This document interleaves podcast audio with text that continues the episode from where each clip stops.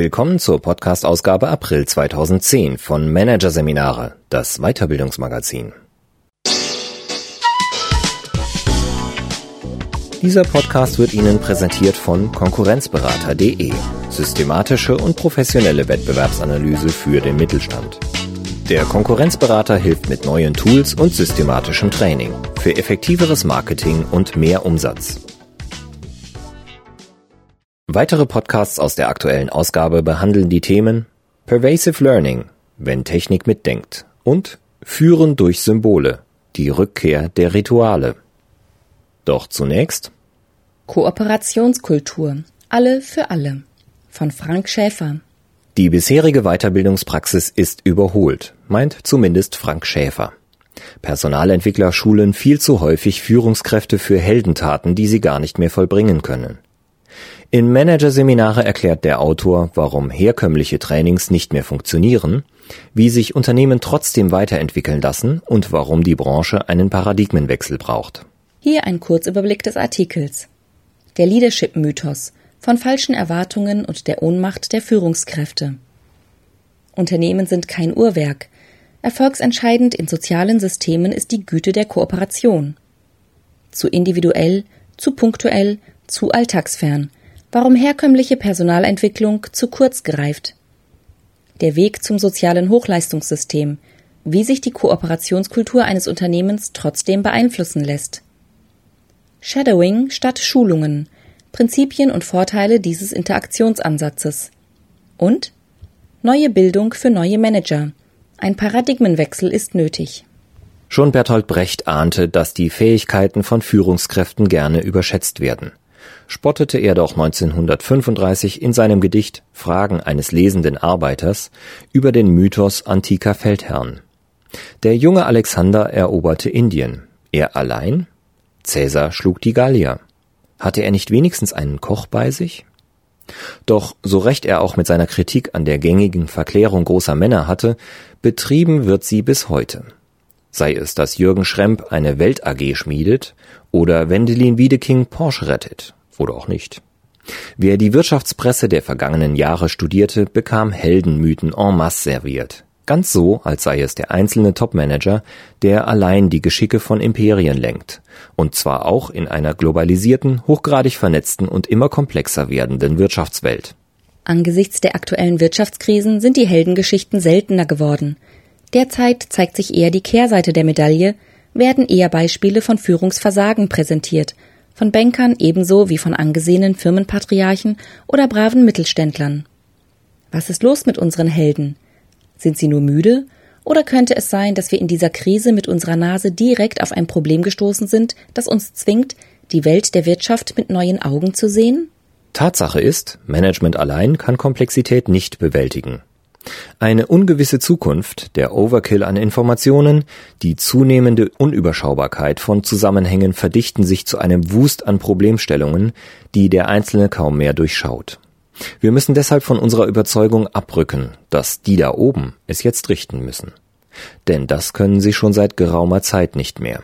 Der Grund für ihr Scheitern liegt in einer veränderten wirtschaftlichen Realität, die auch die Funktionsweise von Unternehmen dramatisch verändert. In traditionellen Industriebetrieben war die Rolle des allmächtigen Unternehmenslenkers im System tatsächlich vorgesehen. Wissenschaftler verstanden Unternehmen als enorme Maschinen und ihre Arbeiter als deren justierbare Teile. Wie in einem Uhrwerk sind darin alle Elemente präzise aufeinander abgestimmt und greifen automatisch ineinander, unter der Anleitung eines zentralen Steuermanns. Je exakter die Abläufe von diesem geplant und je effizienter sie organisiert werden, umso besser ist das Unternehmensergebnis. Mittlerweile stößt dieses fast 100 Jahre alte Paradigma, das noch immer unser Denken über Wirtschaftsorganisationen bestimmt, jedoch an seine Grenzen. Manager arbeiten nach wie vor daran, ihr Unternehmen besser aufzustellen, Prozesse noch perfekter zu takten, Strategien noch differenzierter zu kommunizieren und die Arbeitsleistung ihrer Beschäftigten noch detaillierter zu überwachen. Allerdings durchkreuzt die Wirklichkeit immer häufiger ihre ambitionierten Planungen. Kunden ändern ihre Anforderungen. Abstimmungen funktionieren nicht.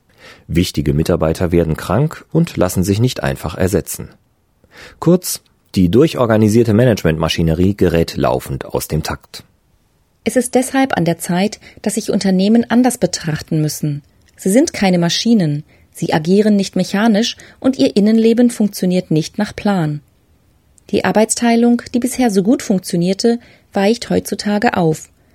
In komplexen Arbeitsprozessen sind die Grenzen zwischen Führenden und Geführten, zwischen Verantwortung und Ausführung, zwischen Initiative und Anordnung nicht mehr eindeutig gezogen.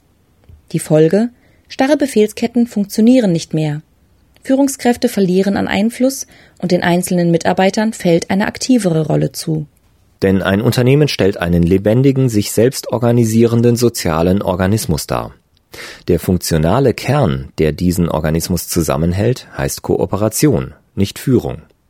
Die Überlebensfähigkeit von Unternehmen hängt so wenig von den Führungsaktivitäten des Managements ab, wie die Überlebens- und Leistungsfähigkeit des menschlichen Körpers von unseren Gedanken oder gelegentlichen Willensentscheidungen so wie diese auf dem komplexen Zusammenspiel verschiedener teilautonomer Systemeinheiten, etwa dem vegetativen Nervensystem, dem Herz-Kreislauf-System oder den Hormonen, fußt, so basiert auch die Überlebensfähigkeit von Unternehmen auf einer großen Zahl systemstabilisierender Routinen das heißt, wie in einem Unternehmen gearbeitet wird, hängt mindestens ebenso stark von etablierten Gewohnheitsmustern ab, wie von den Weisungen, die die Führungsetage im Vertrauen auf die Mechanik Taylors und seiner Kollegen ausgibt.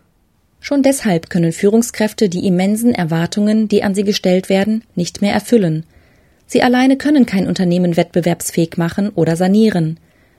Eine Verbesserung der Performance muss vielmehr an der Gesamtheit des Systems und der Beziehung seiner Akteure untereinander ansetzen. Es reicht nicht, punktuell auf Probleme zu reagieren und Einzelpersonen fernab ihres Einsatzbereichs zu optimieren. Denn wenn Mitarbeiter von der Schulung im idyllischen Seminarhotel zurückkommen, werden sie schnell wieder von der Unternehmensrealität und den dort herrschenden Routinen geschluckt, samt ihrer guten Vorsätze. Trotzdem beharrt die Personalentwicklung weiterhin auf ihrem Credo. Sie schult Individuen und hofft dadurch, Organisationen als Ganzes voranzubringen. Grundlage dieser Art von Weiterbildung ist ein Bildungsbegriff, der aus dem frühen 18. Jahrhundert stammt. Im Zeitalter der Aufklärung nämlich rückten erstmals das Individuum und seine persönliche Entwicklung ins Zentrum der Bildungsbemühungen. Ziel von Bildung war Entwicklung und Erziehung junger Menschen zu freien und aufgeklärten Bürgern. Inzwischen sind gut 200 Jahre vergangen. Heute kommt es sehr viel weniger auf die Emanzipation des Einzelnen an. Sehr viel wichtiger für den Erfolg von Organisationen sind die Strukturen, die sie zusammenhalten. Es sind die Kooperationsroutinen, die darüber entscheiden, wie effizient, flexibel, innovativ und leistungsstark ein Unternehmen in seinen Märkten agieren kann. Ein neuer Bildungsansatz muss also am sozialen Gefüge selbst ansetzen. Erst recht, weil Mitarbeiter kommen und gehen, die Unternehmenskultur aber bleibt. Greifbar wird diese Kultur in den sozialen Praktiken, in Ritualen und den Interaktionsmustern, die typisch sind für die Art und Weise, wie Menschen in eben diesem System zusammenarbeiten. Das betrifft die Kommunikationswege ebenso wie zum Beispiel die Geschwindigkeit, mit der Entscheidungen getroffen werden. Solche Praktiken zu beeinflussen ist nicht einfach, denn sie sind relativ stabil und zählebig. Sie sind jedoch nicht völlig unveränderbar.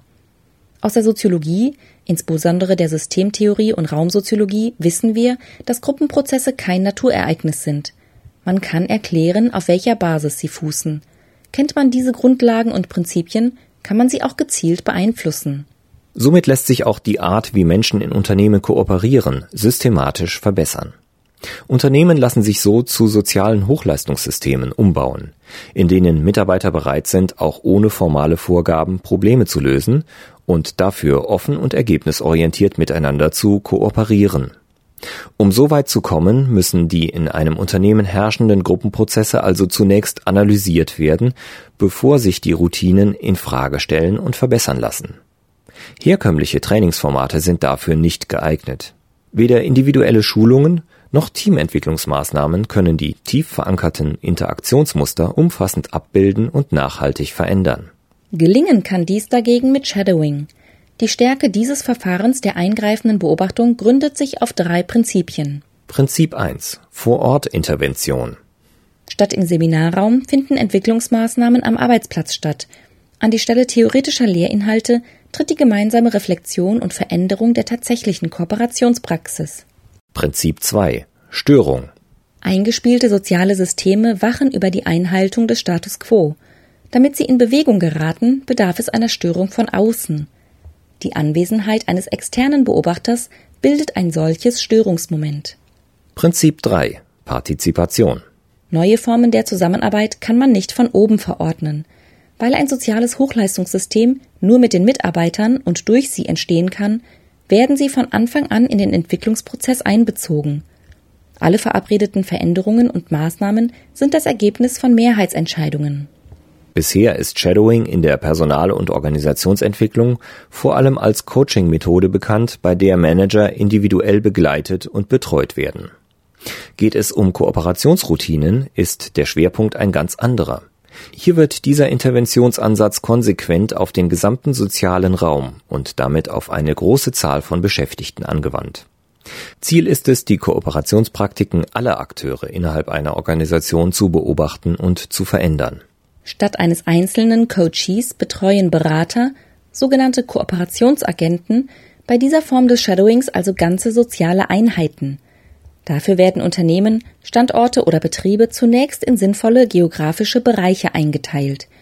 Solche Kooperationszonen können zum Beispiel umfassen ein Stockwerk im Unternehmensgebäude, ein Großraumbüro, eine Produktionshalle, alle Büroeinheiten links des Treppenhauses.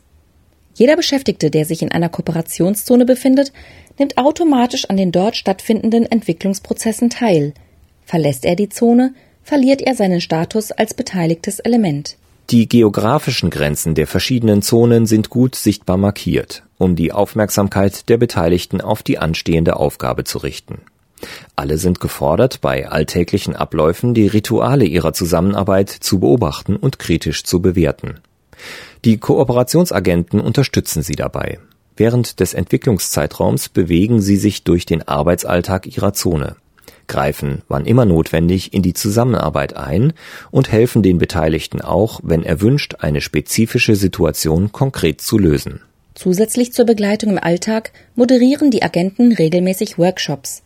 Dort versuchen sie mit Hilfe von Videoanalysen und der Präsentation ihrer eigenen Beobachtungen den Akteuren bestimmte Routinemuster bewusst zu machen. In den Workshops wird zudem gemeinsam entschieden, ob Muster beibehalten oder verändert werden sollen und wie eine Veränderung konkret erreicht werden kann. Die Umsetzung der veränderten Interaktionsregeln üben die Mitarbeiter in ihrem konkreten Arbeitskontext ein, mit Unterstützung ihres Kooperationsagenten. Diese konsequente Einbeziehung aller Betroffenen garantiert nicht nur eine hohe Akzeptanz der beschlossenen Veränderungen, sondern liefert auch äußerst praxisrelevante und nachhaltige Ergebnisse. Zudem ist es effizient.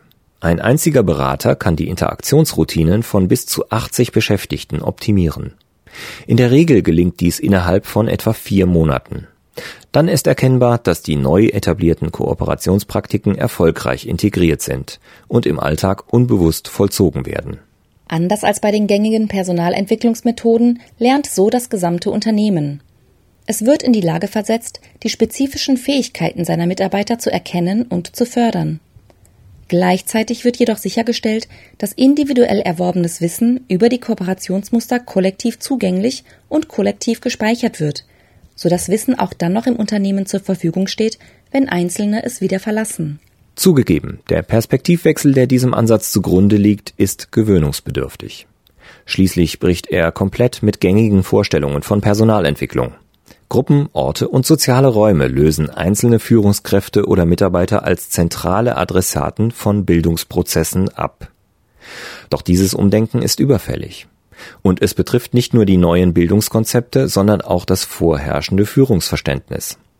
Wir müssen uns von der Vorstellung verabschieden, dass es die wenigen charismatischen Helden an der Spitze sein werden, die uns mit ihrer einzigartigen Führungspersönlichkeit aus dem Schlamassel von heute ziehen und uns mit ihrer Weitsicht vor den Gefahren von morgen schützen.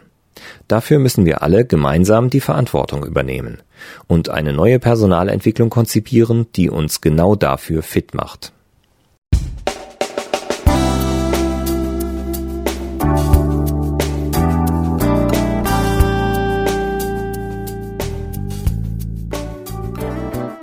Hörten den Artikel Kooperationskultur. Alle für alle von Frank Schäfer aus der Ausgabe 2010 von Managerseminare, produziert von Voiceletter. Weitere Podcasts aus der aktuellen Ausgabe behandeln die Themen Pervasive Learning, wenn Technik mitdenkt. Und Führen durch Symbole, die Rückkehr der Rituale. Weitere interessante Inhalte finden Sie auf der Homepage unter managerseminare.de und im Newsblog unter managerseminare.de/blog.